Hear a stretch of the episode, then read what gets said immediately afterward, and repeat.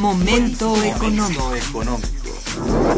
Radio UNAM y el Instituto de Investigaciones Económicas presenta Momento económico. Un espacio para charlar sobre temas económicos que le interesan a usted. Acompáñenos.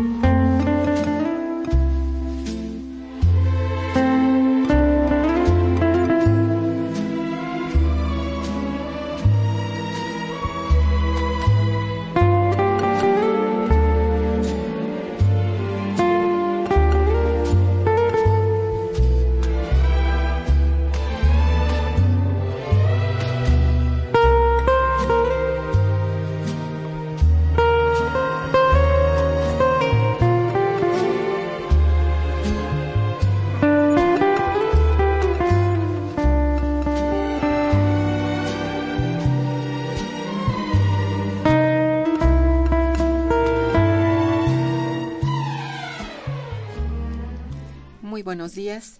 Bienvenidos a Momento Económico, coproducción del Instituto de Investigaciones Económicas y Radio Universidad. Les saluda Irma Manrique, investigadora del Instituto de Investigaciones Económicas, transmitiendo desde las instalaciones de Radio Universidad. Eh, el tema que abordaremos el día de hoy es alternativas de tributación en los gobiernos subnacionales mexicanos.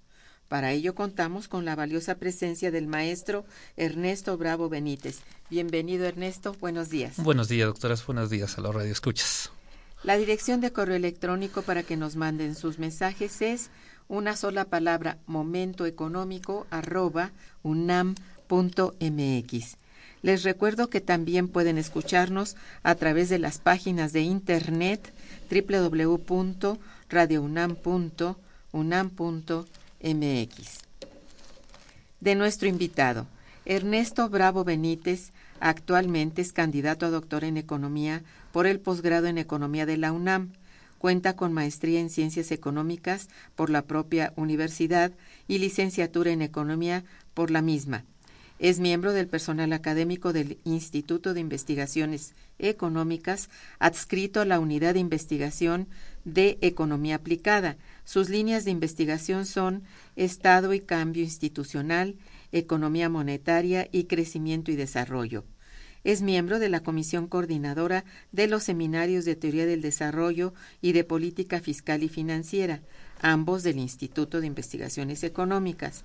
Es profesor en la Facultad de Economía de la UNAM, en donde ha impartido materias de economía pública, elección pública, finanzas públicas y de teoría monetaria, cursos de microeconomía en el posgrado de economía de la UNAM y de economía aplicada en otras universidades, así como en organismos y entidades públicas y privadas. En es miembro del comité editorial de la revista Economía Informa de la misma Facultad de Economía y tiene publicado un libro en coordinación, eh, se llama La Crisis Económica Mundial del Instituto Politécnico Nacional y varios capítulos escritos en libros y artículos publicados en revistas arbitradas nacionales y extranjeras y ha escrito reseñas de libros y dirigido tesis de licenciatura. Bien, el tema de la tributación en México es muy importante porque nos llevan a múltiples reflexiones de muchos otros temas, como decías, que tienen que ver desde con los manejos de la recaudación hasta el destino y finalmente tienen los mismos y finalmente el destino que tienen estos mismos eh, impuestos. La tributación ha sido abordada por muchos interesados en el tema, pero quizá pocos tienen propuestas concretas y bien fundadas como alternativas de tributación y realmente para qué regiones en particular. Nuestro invitado del día de hoy viene a compartir una de sus más recientes reflexiones en este sentido, porque, por lo que le solicito nos hable antes que todo cómo entender el federalismo fiscal actualmente y qué elementos teórico-metodológicos no pueden dejarse de lado para ello. ¿Puedes iniciar, por favor, con esta explicación genérica sobre el federalismo? Claro que sí, doctora. Muchas gracias por la invitación. Y efectivamente, mire, el federalismo fiscal es parte del federalismo político. El federalismo político puede entenderse como una división específica de competencias, las disposiciones específicas para el ejercicio de la autoridad en áreas de competencias concurrentes y una cláusula reservada a los poderes de los estados para actuar en todas las áreas no exclusivas, única o concurrentemente a la federación. Estas definiciones permiten entender al federalismo sobre la base de tres principios, el principio de subsidiariedad, solidaridad y el sistema político. A partir de ahí se desprende esto que conocemos como el federalismo fiscal y a partir de 1997 en México como el nuevo federalismo fiscal. ¿Por qué es así? Bueno, porque se reconoció históricamente una dependencia de carácter fiscal por parte de los estados y los municipios hacia la federación. Esto es, la mayor parte de la recaudación la eh, genera la federación y un muy un porcentaje muy menor los estados y los municipios. Tan es así que el 70% de los ingresos de los municipios los aporta la federación, pero el 85% de los ingresos de los estados los aporta la federación. Este es un tema importante que debe de tratarse desde el punto de vista teórico, ¿verdad? Y aplicado. Y desde el punto de vista teórico, pues hay algunos elementos que guían de alguna manera eh, o que son los referentes para el análisis de este tema tan interesante que son las relaciones fiscales eh, intergubernamentales, ¿no? El primero, pues, es el gran problema de las fallas del mercado, ¿no? Que así como están presentes a nivel nacional, también a nivel subnacional se presentan y afectan a la parte del ingreso, del gasto y de la deuda de los estados y los municipios, ¿no? De ahí que, eh, bueno, pues el principal argumento por el cual debe de existir un Estado medio y básico como vendría a ser el del municipio es la presencia de bienes públicos subnacionales. ¿Qué significa esto? Ok, los bienes públicos se dividen en bienes públicos nacionales y subnacionales. Esto es, los nacionales son los que se encarga la federación de proveer, como la defensa nacional, por ejemplo, la emisión de moneda, etc. Pero hay otro tipo de bienes que son más de carácter local, que deben de ser estos estados medios y básicos los que los provean. Y esto es así porque por el problema de información es más fácil que los estados y los municipios sepan las necesidades de los ciudadanos que ese estado federal que tiene otras responsabilidades, entre ellas pues proveer bienes públicos nacionales. Eso junto con el problema de la distribución del ingreso a nivel regional. Eh, se sabe que concentración de ingresos en países subdesarrollados, propias de los estilos, modos específicos de industrializarse. Y, bueno, el federalismo fiscal pretende homogeneizar la distribución del ingreso eh, a través, bueno, pues de generar esquemas tributarios homogéneos a nivel territorial. Esto sería en parte eh, hablar de alternativas de tributación o qué otra sería aledaña a esto, porque es importante eh, saber si, qué están haciendo actualmente estas entidades, estos gobiernos subnacionales, eh, vamos, equivocadamente o, digamos, muy parcialmente. ¿Qué sería? Bueno, eh, desafortunadamente el modelo tributario que emerge de la Revolución Mexicana genera una dependencia de los estados y municipios hacia la federación. Y es la federación finalmente la que hace el principal esfuerzo fiscal, pero bueno, esto también eh, demerita el nivel de desarrollo de los estados y municipios porque es la federación finalmente quien le impone los criterios de desarrollo político a los estados y los municipios, lo cual no necesariamente puede estar en concordancia con los intereses de esos ciudadanos. Entonces, esta relación hizo que los estados y los municipios pues dejaran de cumplir su obligación de cobrar impuestos porque no querían asumir costo político, ¿verdad?, de cobrarle a sus ciudadanos. Y era más fácil finalmente pues, pedir que la federación le resolviera el problema. Finalmente es que esto ya dinámicamente o históricamente hablando fue segmentando los países de desarrollo y haciendo a las haciendas eh, subnacionales pues perezosas eh, que no están digamos cumpliendo con esa función y finalmente los cálculos de México comienza ya formalmente 1997, pues pretendían eso, ¿no? Eh, hacerles llegar más recursos a los estados y los municipios para que modernizaran sus haciendas, ¿verdad? Y pudieran, bajo el principio de subsidiariedad, hacer su propio esfuerzo recaudatorio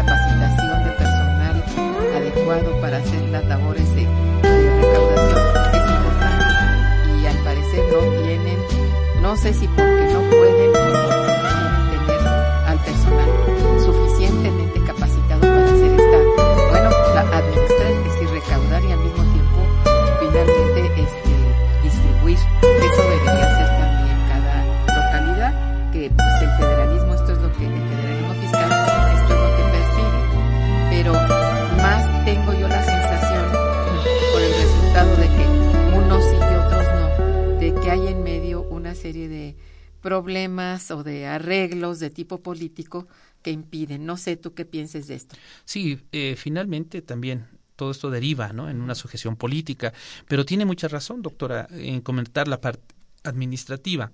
Cuando en 1997 se descentraliza el gasto, bueno, los eh, recursos, o una parte importante de los recursos federales se deciden descentralizar de manera seria, que en la actualidad estamos hablando de que cerca de una tercera parte del presupuesto fe- federal ya está descentralizado. Pero podemos decir que este nuevo federalismo descentralizó el gasto, el ejercicio del gasto Exacto. no la parte del ingreso y tampoco tomó en cuenta precisamente ese nivel de atraso, ¿verdad? Desde el punto de vista administrativo. Muy pocos realmente estados, incluso a nivel estatal, estaban eh, con el desarrollo administrativo, logístico suficiente para verdaderamente cumplir esta función. Y a nivel municipal, peor, ¿no?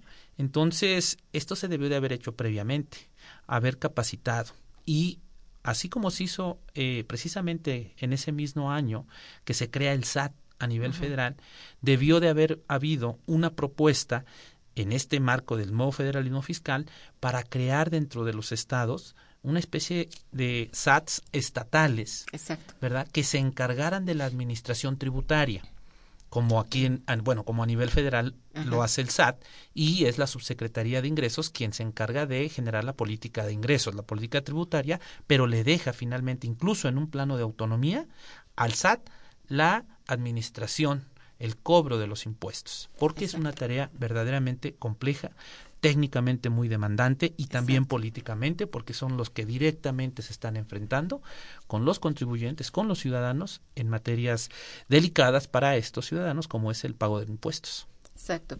Yo recuerdo cuando se realizó la última CONAGO en que eh, los eh, gobernadores de estados, algunos de ellos decían que era sumamente caro, es decir, muy gravoso para eh, el presupuesto de, de sus localidades el tener a muchas personas encargadas precisamente de la de la recaudación, pero además de que tuvieran la capacitación suficiente, la calificación de poder llegar a hacerlo de manera exacta y que a tiempo y todo esto, creo que este fue el, el elemento principal que, que ellos eh, justificaron por no tener un, un sistema administrativo adecuado y que por ello a- en algunos casos pidieron pues que siguiera siendo este bueno el gobierno federal o la, la fiscalidad federal la que hiciera esta mm, digamos recabación finalmente de todos los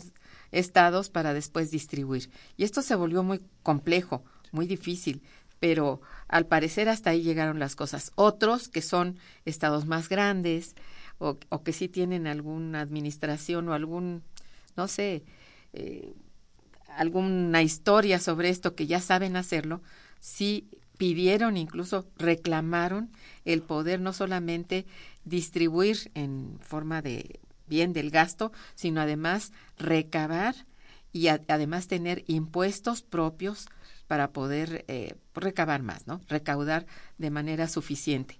Esto creo que no ha llegado a ser ninguna, eh, bueno, finalmente una política de, Estado, ni de Estado local, ni, ni de Estado, de Estado en general, ¿no? No sé cómo están las cosas, pero hasta ahí tengo yo el, por lo menos el, el, el conocimiento de lo que ha sucedido y por lo cual también ha causado muchísimo más problema ahora el endeudamiento subnacional eh, que se tiene actualmente. No sé tú qué piensas de esto.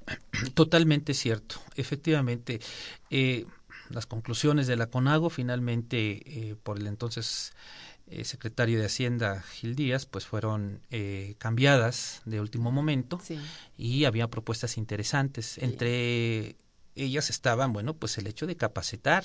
Precisamente los gobernadores eran los que más conscientemente estaban de sus debilidades en materia recaudatoria y el nuevo federalismo fiscal que había comenzado en 1997 no estableció incentivos suficientes para desarrollar las haciendas locales. ¿no?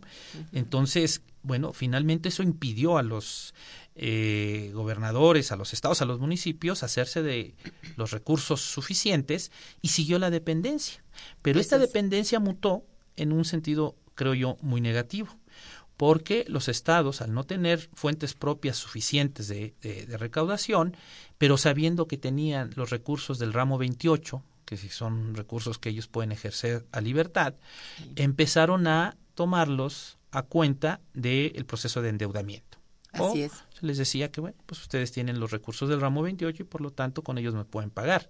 Y los gobernadores empezaron a hacer uso intensivo y extensivo del endeudamiento, pero bueno, esto eh, se agravó ya de manera importante en los últimos dos, tres años, ¿no? Eh, Digamos que a partir de la crisis de 2009, 2008, sí, se desató eso ya de manera Bueno, por razones obvias, ¿verdad? de, de crisis generalizada, pero también eh, lejos de buscar pararla, este, no se hizo nada a partir de la de los ejercicios subnacionales, ¿no? Creo yo. Y esto sí, pues hay que repensarlo con un poco más de cuidado, ¿verdad? Claro que sí. Estamos en momento económico, este, conversando con el maestro Ernesto Bravo Benítez sobre algunas alternativas de tributación en los gobiernos subnacionales mexicanos. Quédense con nosotros, vamos a una pausa musical. Está escuchando Momento Económico.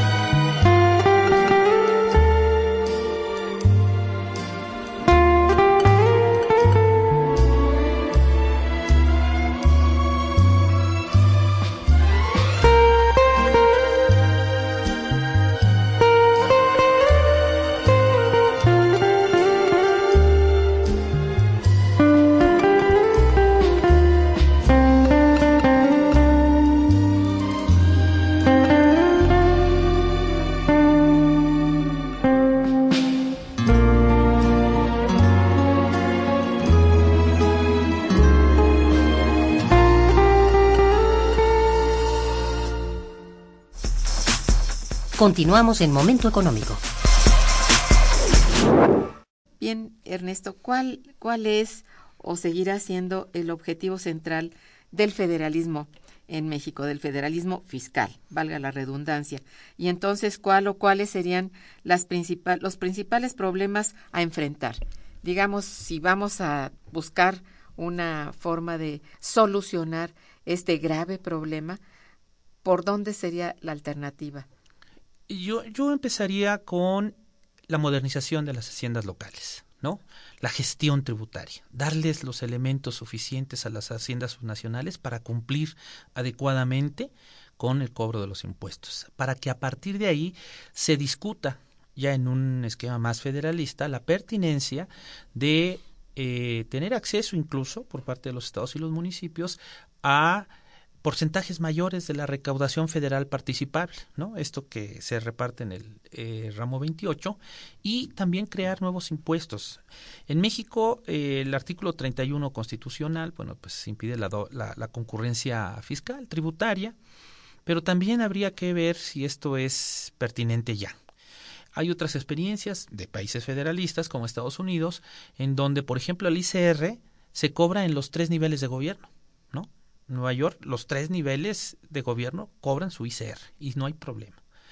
Junto con eso, pues también tendríamos que corresponsabilizar más, que es otro de los grandes problemas, ¿no? Que ha impedido que verdaderamente el federalismo fiscal cumpla con su cometido, que es autonomizar a las haciendas subnacionales de la federación y que es hacerlas que asuman el costo político de cobrar impuestos, ¿no? Ellas finalmente están rehuyendo, los eh, representantes políticos de estos estados y municipios rehuyen al compromiso, al compromiso que implica cobrar impuestos porque finalmente creen, ¿verdad?, que se les va a cobrar en un siguiente periodo electoral. Sin embargo, si este cobro se hace de manera eficiente y transparente y se vierte en servicios, en eh, mejoras que eleven el nivel de desarrollo de las comunidades, de los municipios, de los estados, van a tener tener ganancias de carácter político porque el ciudadano los identifica más claramente a ellos y a sus partidos políticos. Entonces, no todo es perder cuando se cobra impuestos, pueden también ganar y de hecho ese es el fin del nuevo federalismo fiscal, que pues cada quien hiciera su esfuerzo asumiendo, por supuesto, los costos políticos que implica cobrar impuestos, pero también recibiendo, ¿no? Este, la recompensa política por haber hecho bien en la parte del gasto, eh, pues lo que la ciudadanía imponía o exigía que se le cubriera con, con el presupuesto. Claro, mira, yo creo que asociado a este a estas dificultades que enfrenta actualmente el federalismo fiscal está acompañado de otros problemas, por lo menos por lo que a México eh, este toca, de que no son estrictamente fiscales los problemas, es decir, estos tienen su propia dinámica y tienen su forma quizá alternativa de ser solucionados, pero frente a ello tenemos otro tipo de problemas como son los del regionalismo. Mira, voy a esto. Hay regiones que son particularmente más desarrolladas, como sucede a nivel, a nivel global, ¿no? Hay regiones más desarrolladas que otras dentro de nuestro país. Y eso da por resultado también una concepción del federalismo fiscal diferente. De ahí que pues desde la CONAGO no haya habido realmente soluciones.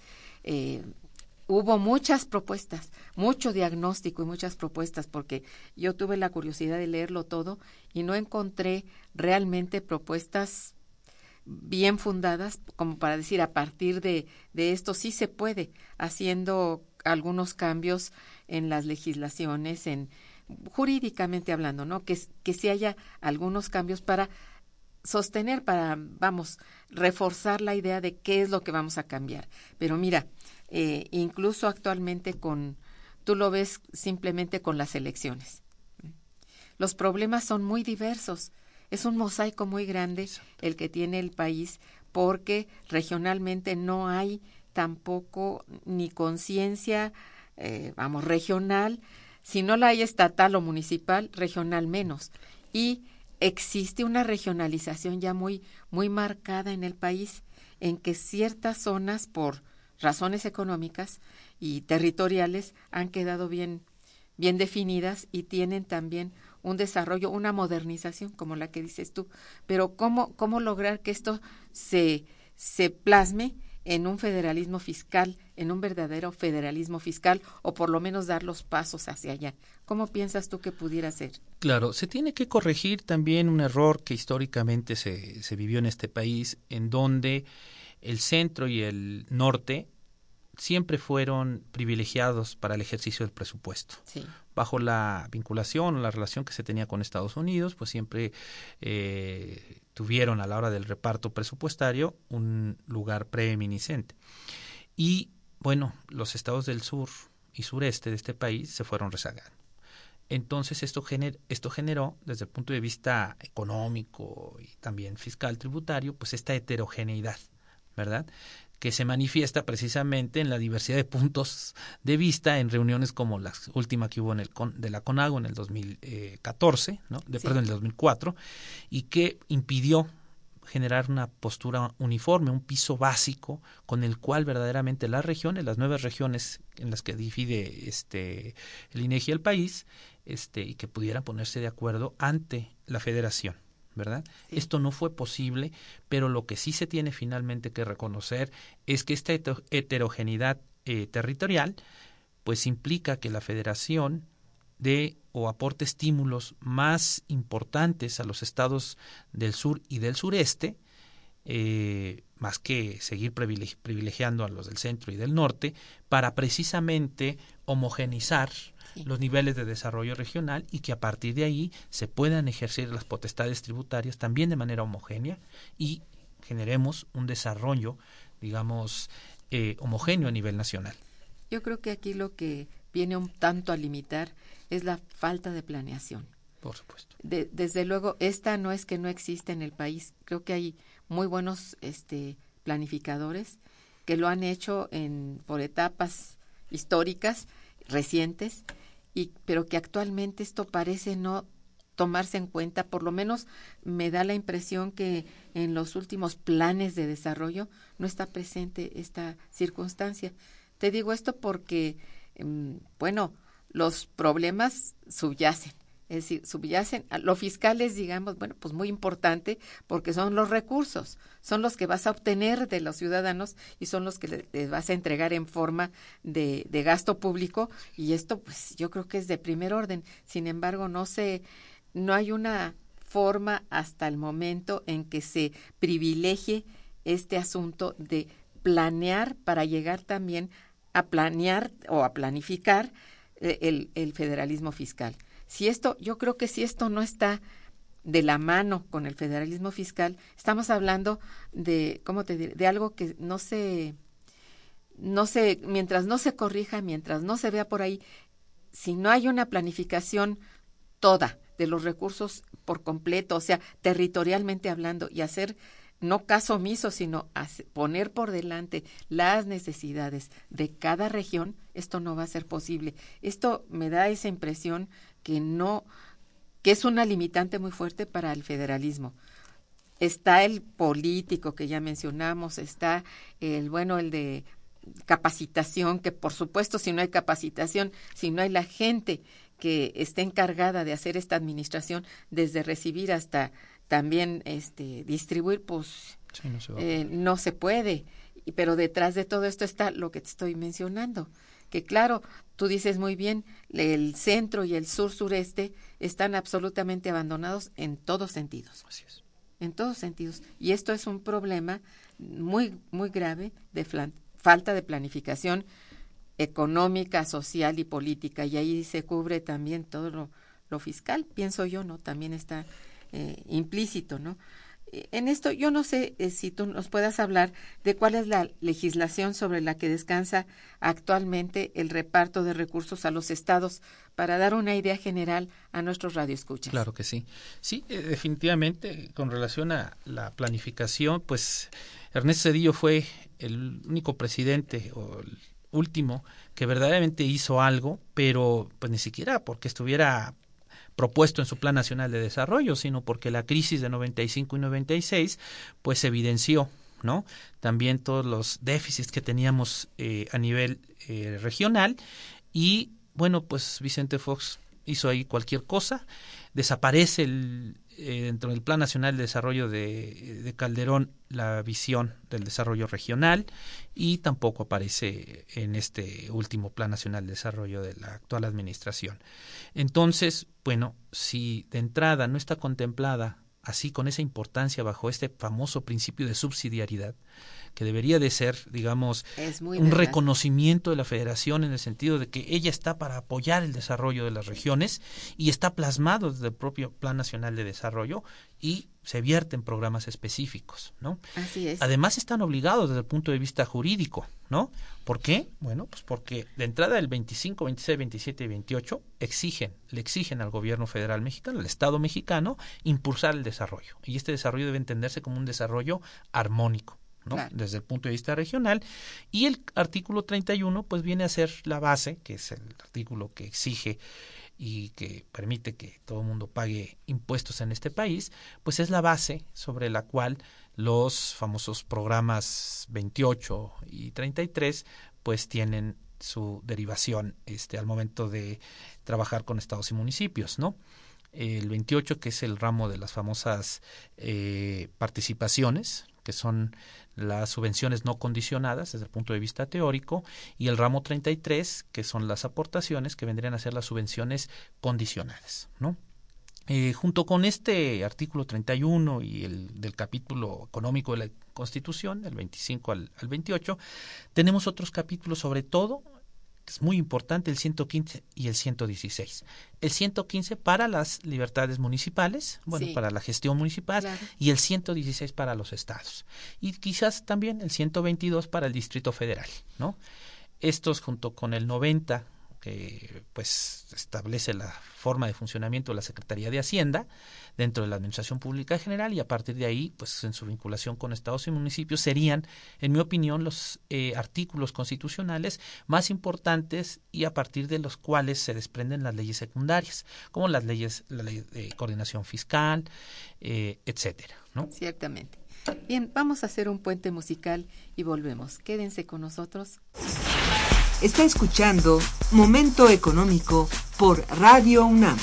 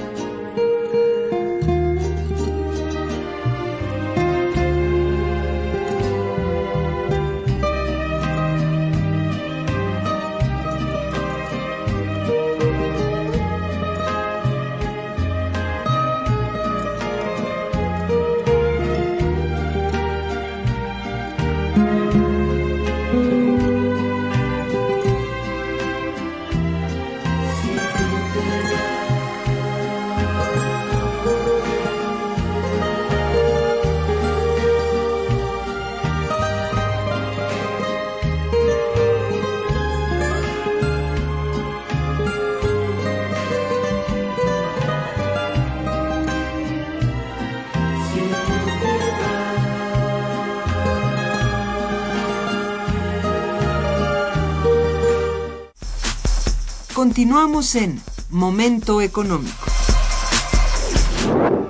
Ernesto, eh, ¿qué te indicó o qué encontraste eh, más sobresaliente, digamos, en el análisis que has realizado acerca de las finanzas estatales y municipales y su vinculación con las finanzas federales como parte de la investigación? Yo encontré, digamos, dos rasgos distintivos, en mi opinión. La primera, pues, es ese gran problema de la deuda. ¿No? Que por la falta de recaudación tributaria, los estados y los municipios están acelerándose fuertemente en el entendido de que van a tener a la federación como la entidad que finalmente los acabe salvando, como lo que se hizo el año pasado, ¿no? Pero finalmente eso, como dijimos, acaba pervirtiendo las relaciones eh, en un verdadero federalismo, no solamente fiscal, sino en general político, para que se respete la voluntad de los estados y los municipios desde el punto de vista soberano. Y bueno, la otra realidad que pude constatar en esta investigación fue que son muy pocas las fuentes de tributación a nivel subnacional en el caso de los estados, ¿no? Son pocas las fuentes de tributación, habría que dotarla de más fuentes de tributación e incluso permitir que eh, se cobren los estados y los que los estados y los municipios cobren eh, así como en un momento, primer momento lo hizo Miguel de la Madrid, se queden con un porcentaje de la recaudación de IVA y eso se podría hacer también con el ICR de manera directa. Eh, y en el caso de los municipios, yo lo que noto es que sí tienen muchas fuentes de tributación en el caso de México, pero ahí el gran problema es precisamente el atraso administrativo. Y, Creo que sí. Tienes toda la razón. Y el gran problema de que no quieren cobrar impuestos, tanto a nivel estatal como municipal, es yo creo la eh, lo que los distingue en general y que podría contribuir a explicar ese, ese retraso. Y bueno, fue finalmente lo que yo alcancé a ver de esta investigación. Yo creo mm, en lo personal que hay un mucho de falta de transparencia y por lo mismo no se no mueve a nadie el tener el, hacer este ejercicio porque hacerlo significaría tener que entregar cuentas. Así es.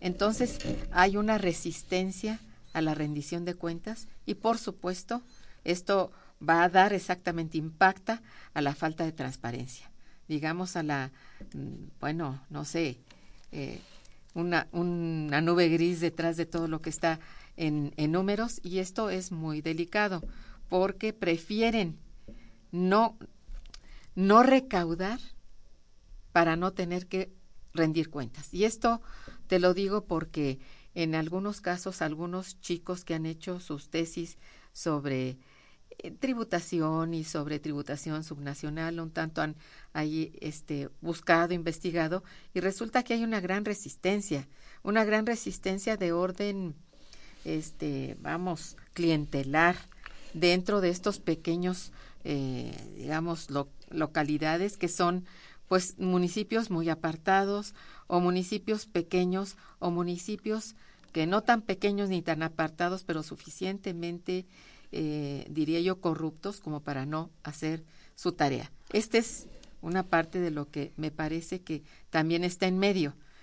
Mm, la resistencia no es nada más por falta de capacitación, sino también no conviene. Finalmente, no parece convenir. Y esto ahora que se está hablando de ley contra la corrupción y ley de transparencia y todo esto, creo que habría que exigir a estos nuevos ciudadanos que están representándonos en, en las legislaturas y en las delegaciones y todo, que esto se haga, se cumpla. Y no lo digo para ti, para mí, digo que todos los radioescuchas se sientan en la disposición de eh, exigir a través de sus jefes de manzana, de sus delegados y de sus este, representantes ante la Asamblea y hasta de los legisladores de que esto se cumpla. Creo que estamos en todo el derecho, hoy como nunca, ante las eh, necesidades que tiene el país, ante la falta de crecimiento y los múltiples problemas de que de esto se deriva para que nosotros hagamos cumplir la ley, al menos con lo que tenemos. ¿No te parece? Totalmente de acuerdo. Yo sí eh, creo que hay también,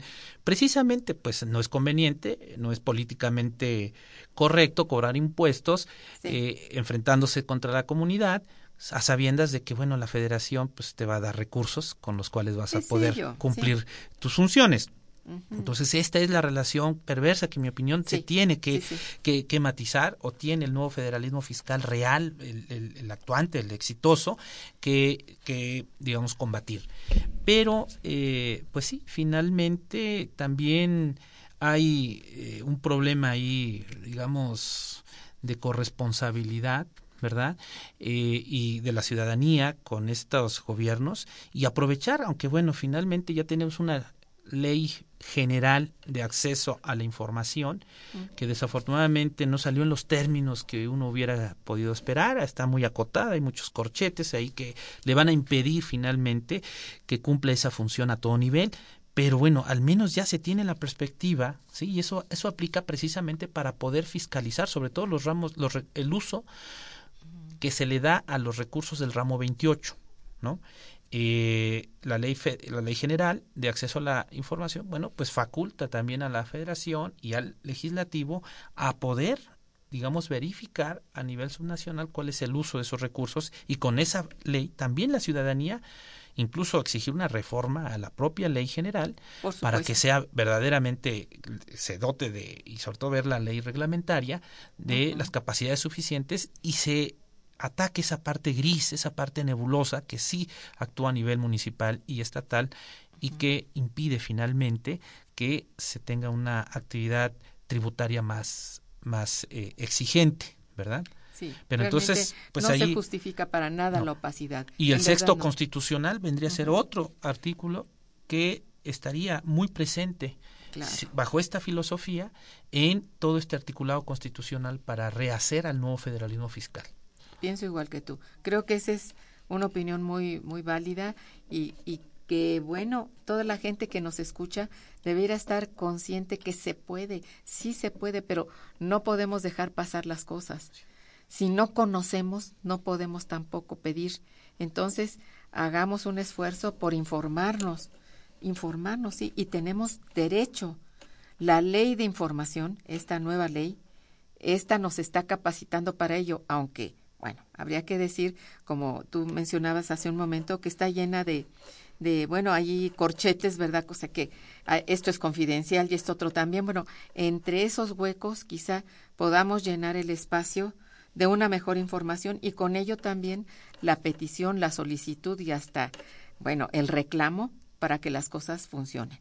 No es posible nunca más ya para adelante permitir de veras tal cantidad de, bueno, desde luego se convierte en, corrupción, eso es como lo podemos calificar, pero sí de, de omisiones, de, de, darle la vuelta al problema y finalmente al, al ciudadano, pues eh, realmente estarlo engañando.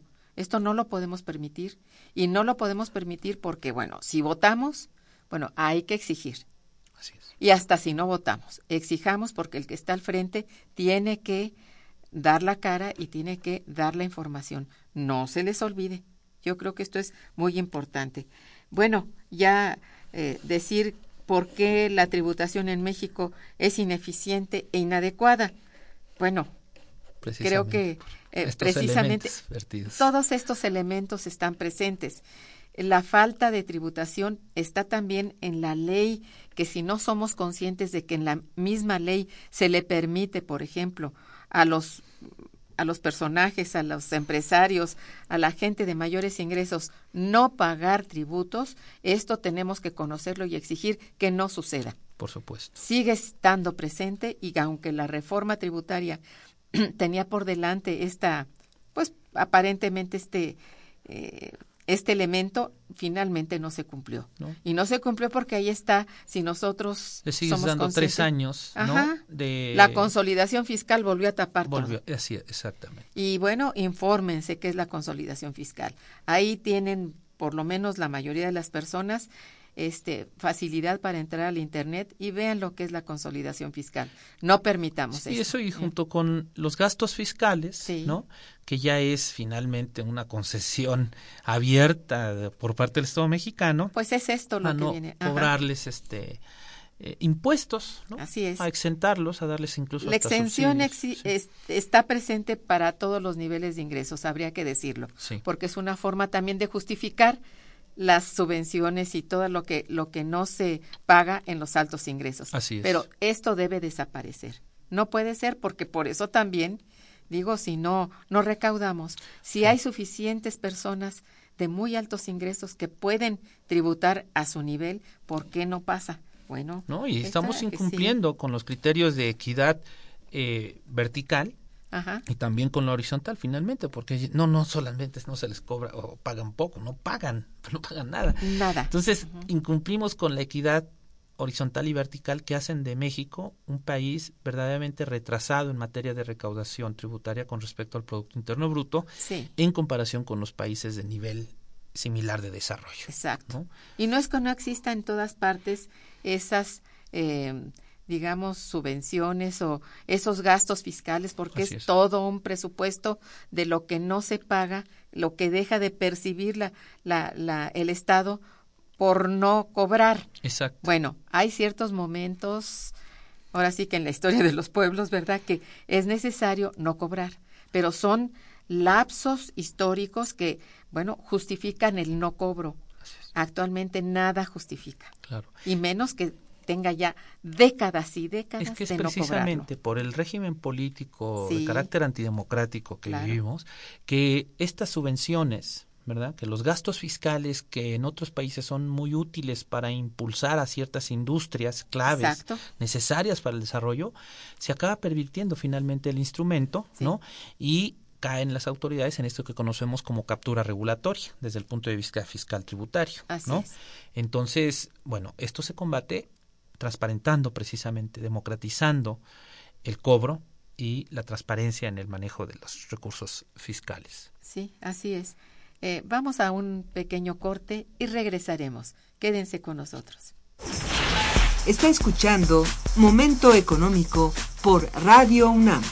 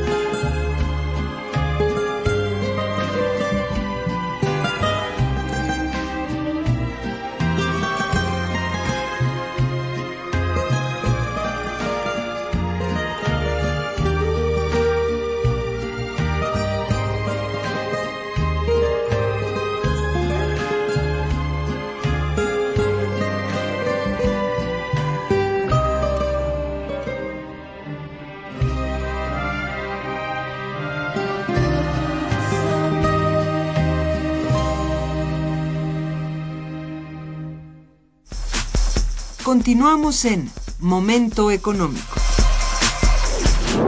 Bueno, ya un poco hemos avanzado en el terreno de cómo, mm, no, sin optimizar, mejorar, digamos, las fuentes de ingreso tributarios y no tributarios. ¿Cuáles serían tus principales conclusiones al respecto de este importante tema? ¿Es de interés nacional? ¿Es de interés local? Y va de lo local hasta lo general eh, en cuanto a su impacto es decir, estamos hablando de alternativas de tributación en cuanto al desarrollo económico. ¿Cómo lo impactaría, según tu estudio? Sí, en realidad, si no se ataca definitivamente el problema de la falta de un desarrollo regional homogéneo, eh, tampoco vamos a poder finalmente avanzar mucho en este famoso nuevo federalismo fiscal. Eh, si se parte de una idea de planificación nacional del desarrollo, que tenga la parte fiscal como uno de sus también elementos eh, principales, vamos a poder poner orden en esta materia, porque es técnicamente compleja. ¿no? y políticamente también muy demandante. Entonces, eh, por ejemplo, a nivel de los estados, lo que comentábamos, ¿no? que un porcentaje de la recaudación del IVA y del ICR se queden directamente como incentivos los estados, ¿verdad? Cuando se recaudan en sus localidades. Esto ya se hizo y se hizo con mucho éxito y incentivo ¿verdad? Esta actividad tributaria a nivel eh, subnacional.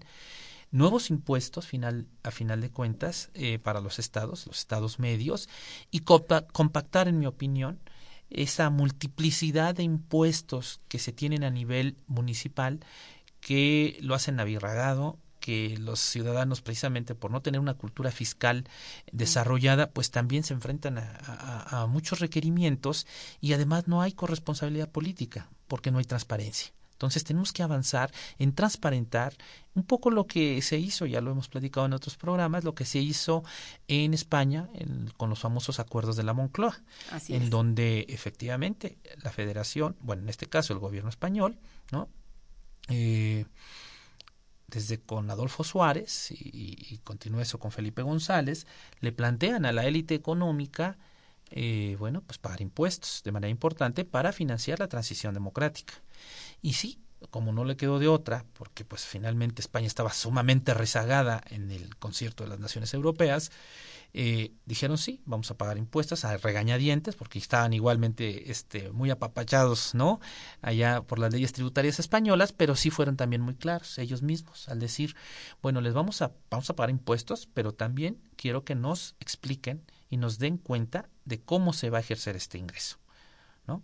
O sea, este gasto, cómo lo van a ejercer, cómo lo van a transparentar.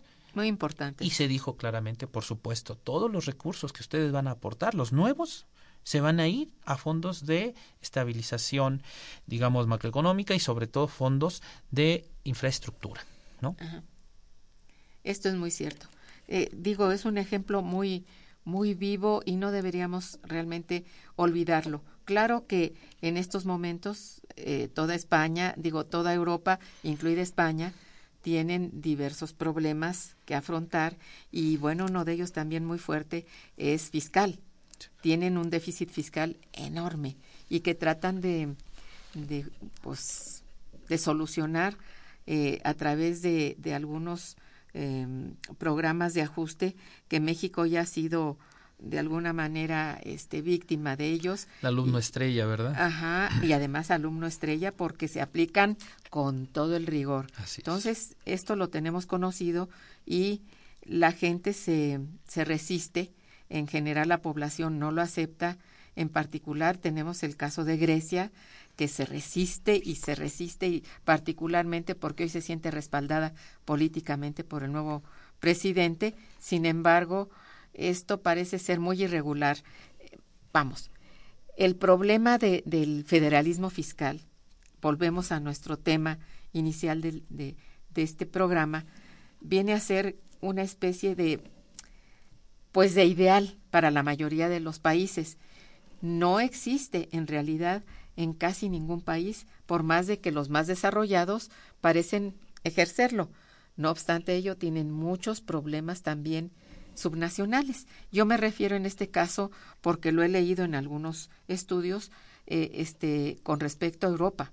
Europa tiene diversos este también otro mosaico un mosaico muy muy grande que no han logrado justamente la convergencia en lo fiscal justamente por ese mosaico entonces no por ello nosotros nos vamos a justificar que también aquí por eso estamos no, son diferentes problemas pero que en mucho la crisis financiera que azotó al mundo y que se volvió crisis económica en 2008-9 viene todavía dando eh, oleadas y coletazos, y coletazos sí. Sí, que no logramos realmente solucionar ni los más grandes ni los más pequeños. En este caso, los más débiles, como en el caso débiles este, económicamente, como el caso de los países latinoamericanos y específicamente el nuestro.